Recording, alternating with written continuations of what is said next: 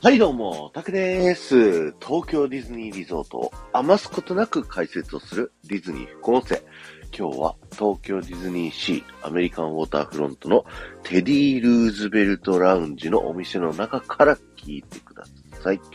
えこちらはですね、SS コロンビア号の2階 C デッキというね、えー、場所の中にあるバーとなっておりまして、バーとレストランが併用なのかな。なので、こうディズニーシーでお酒を飲むんだったら、正直ここに来るのがね、すごくおすすめです。あの、バーでね、かっこよくお酒を飲むっていうのを憧れた大学生時代のタクラジはですね、えー、知り合いのディズニーマニアの、えー、女の子とですね、ディズニーをね、こう遊びに行くときにテディでバーに座ってお酒を飲むっていうのがすごい楽しいよって教えてもらってですね。で、それをね、実際やってみて、バーカウンターにいるね、キャストさんと、こう優雅に会話をしながら、えー、カクテルってこういうやつですよって教えてもらったみたいなね、えー、そんな思い出のあるバー、僕が初めて来たバー、そしてレストランだね、テディ・ルーズベルト・ラウンジなんですけども、お店の名前、テディ・ルーズベルト・ラウンジって言って、ルーズベルトっていうね、えー、名前がついてると思います。このルーズベルトって名前皆さん聞き覚えあると思うんですけど、この人物っていうのがですね、アメリカの第26代大統領のセオドア・ルーズベルトというね、方がモチーフになっております。なので、店内をね、見回していただくと、ところどころですね、ルーズベルトさんの、まあ、絵だったり、写真だったりがね、こう飾ってあると。彼は、まあ、政治家ということで、アメリカの発展に大きな影響を与えたっていうね、えー、そういった人物になっております。さあ、そんなルーズベルトさんをね、称えるお店がですね、なんでテディっていう名前がついているかっていうところですね。なんですけど、あの、これ面白い話がありましてですね、えー、ルーズベルトはセオドア・テディ・ルーズベルトという愛称でね、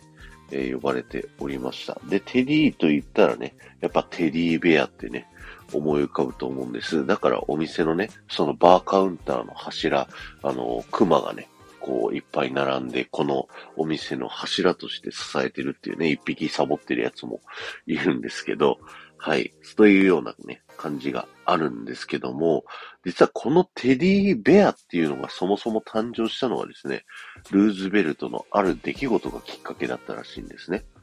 まあ、ある時ですね、ルーズベルトは趣味である熊狩りに出かけたんですけど、その日はですね、全く熊がね、出てこなくて、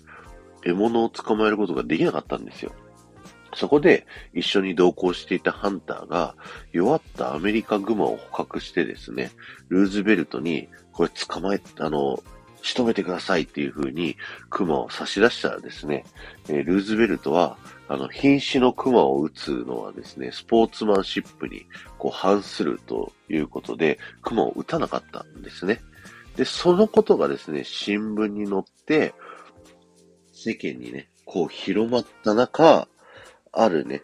熊ぬ、熊のぬいぐるみを作ったですね、職人さんがそのニュースにあやかって、えー、テディベアというね、熊のぬいぐるみを作ったっていうね、えー、そういったエピソードになっております。なので皆さんがね、よく知るテディベアっていうのは、こちらのね、お店にいるセオドア・テディ・ルーズベルトさんがですね、えー、大元になっている、名前のね、大元になっているというので、ね、ぜひ皆さん、こう、豆知識をね、覚えて、このお店でお酒をたしなみながらですね、この話をしていただくと、すごいモテるのではないでしょうか。さあ、このテディ・ルーズベルトラウンジ、豆知識がね、いくつかありまして、それもね、お話しさせていただきたいと思うんですけど、この間僕ですね、誕生日にもらった本なんですけど、えー、世界のディズニーパークリゾート100の楽しみ方という本の中にですね、あの、世界中のパークのね、紹介があるんですけど、その中で、あの、テディ・ルーズベルトラウンジの紹介もあったんですよ。で、そこをね、読むとね、やっぱぜひテディ・ルーズベルトラウンジではですね、あの、ミントジュレップを飲みたいというふうにね、告書かれていてですね、このミントジュレップっていうのは、なんかバーボンのお酒とですね、こうちょっとシロップを加えて、ちょっと甘くしたっていうね、えー、お酒になっているんですけど、これがね、あのー、セオドア・ルーズベルトさんが非常にね、こう愛飲していた、好きだった、えー、お酒であるということでですね、ぜひそういうディズニー本にね、あの飲みたいというふうに書かれているので、あ、じゃあ、テディ・ルーズベルトラウンジに来たら、ミントジュレップを飲もうっていうネタでね、副音声をそもそも喋ろうと思ってたんですよ、タクラジはね。で、あの、SS コロンビア号のね、あの、このお店のね、ホームページを見て、うん、調べた。そしたら、ミントジュレップ売ってなかった。売ってないんかいっていうね。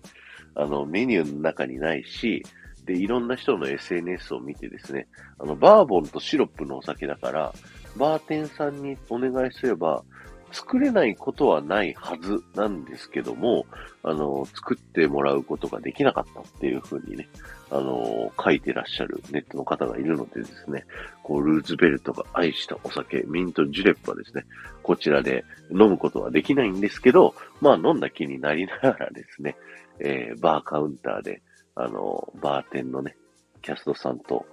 こう談笑するっていうのもね、いいんじゃないでしょうか。なんかディズニーシーの中で、バーテンダーの資格を持ってるっていうのはね、確かここのお店だけだみたいな、そんな話も聞いたことがありますんでね。はい。ぜひそれをね、バーとか行ったことないよっていう方、ぜひここだとね、気軽に入れると思うので、まあ今人気でめっちゃ入れないのかなわかんないけど、はい。ぜひね、行ってみてください。そしてもう一つ、えー、豆知識なんですけど、お店のバーカウンターの奥側のですね、真ん中あたりですね、えー、バーカウンター、お酒がいっぱいね、並んでると思うんですけど、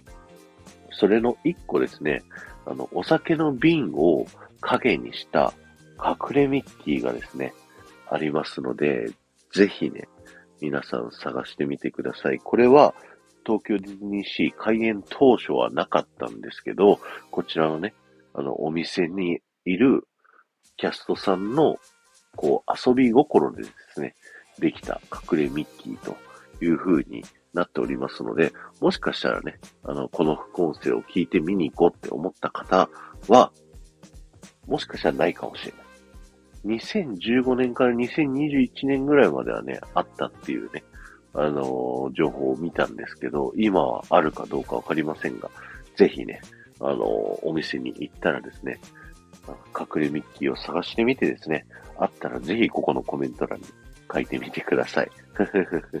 ということで、今日は終わりです。ありがとうございました。この放送が面白いと思った方は、ぜひいいね、残していってください。また、ハッシュタグ、ディズニー副音声をタップしていただくと、僕は東京ディズニーリゾートのいろんな場所からですね、豆知識をお話しさせていただいておりますので、そちらの方もぜひ聞いてみてください。この後も夢が叶う場所、東京ディズニーリゾートで素敵な旅のひとときをお過ごしください。